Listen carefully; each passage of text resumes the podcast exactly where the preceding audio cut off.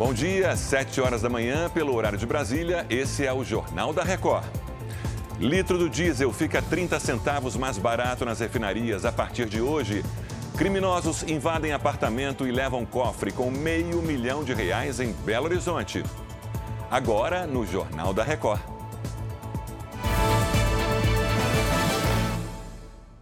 Oferecimento Bradesco. E para você, o que vem primeiro em 2024?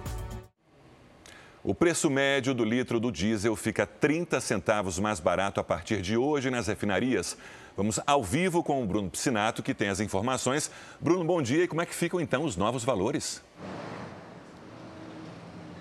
Oi, Sérgio, bom dia. Com essa alteração, o preço do diesel para as refinarias passa para R$ 3,48. 8% mais barato do que o preço anterior. Resta saber se esses 8% serão repassados para os postos de combustíveis para o consumidor final. Nesse posto onde eu estou, na zona leste de São Paulo, a alteração ainda não aconteceu. Vai depender de quanto de diesel cada posto tem para que essa redução aconteça. Nesta terça-feira, o ministro da Fazenda, Fernando Haddad, disse que a reoneração do diesel vai acontecer a partir de janeiro, mas que isso não vai impactar no preço do combustível. Outra informação importante que a Petrobras confirmou que não vai alterar por enquanto o preço da gasolina e também do gás de cozinha. Sérgio. Obrigado, Bruno, e bom trabalho. Dois suspeitos aproveitaram que os moradores estavam viajando para assaltar um apartamento em Belo Horizonte. Eles levaram meio milhão de reais na véspera de Natal. A Ellen Oliveira está ao vivo com a gente. Bom dia, Ellen. E eles já foram presos ou não? Bom dia, Sérgio. Bom dia para você que nos acompanha. Até o momento, a Polícia Civil apenas instaurou o um inquérito para investigar o caso e tentar identificar os suspeitos que estavam sem, sem máscaras. As imagens das câmeras de segurança do prédio mostram que os dois homens invadiram o local por volta das 8 horas da noite do dia 24 de dezembro, véspera de Natal.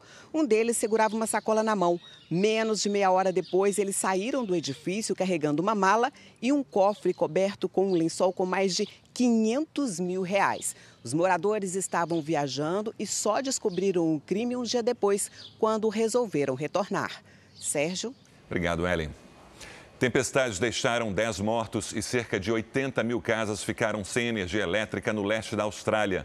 As tempestades atingiram os estados de Vitória, Nova Gales do Sul e Queensland, com pedras de granizo e chuvas torrenciais.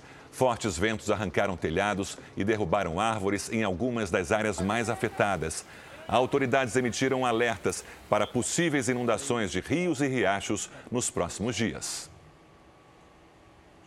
Chega ao fim essa edição. Acompanhe o Jornal da Record também nas plataformas de áudio. Outras informações no Fala Brasil daqui a pouco às 8h40.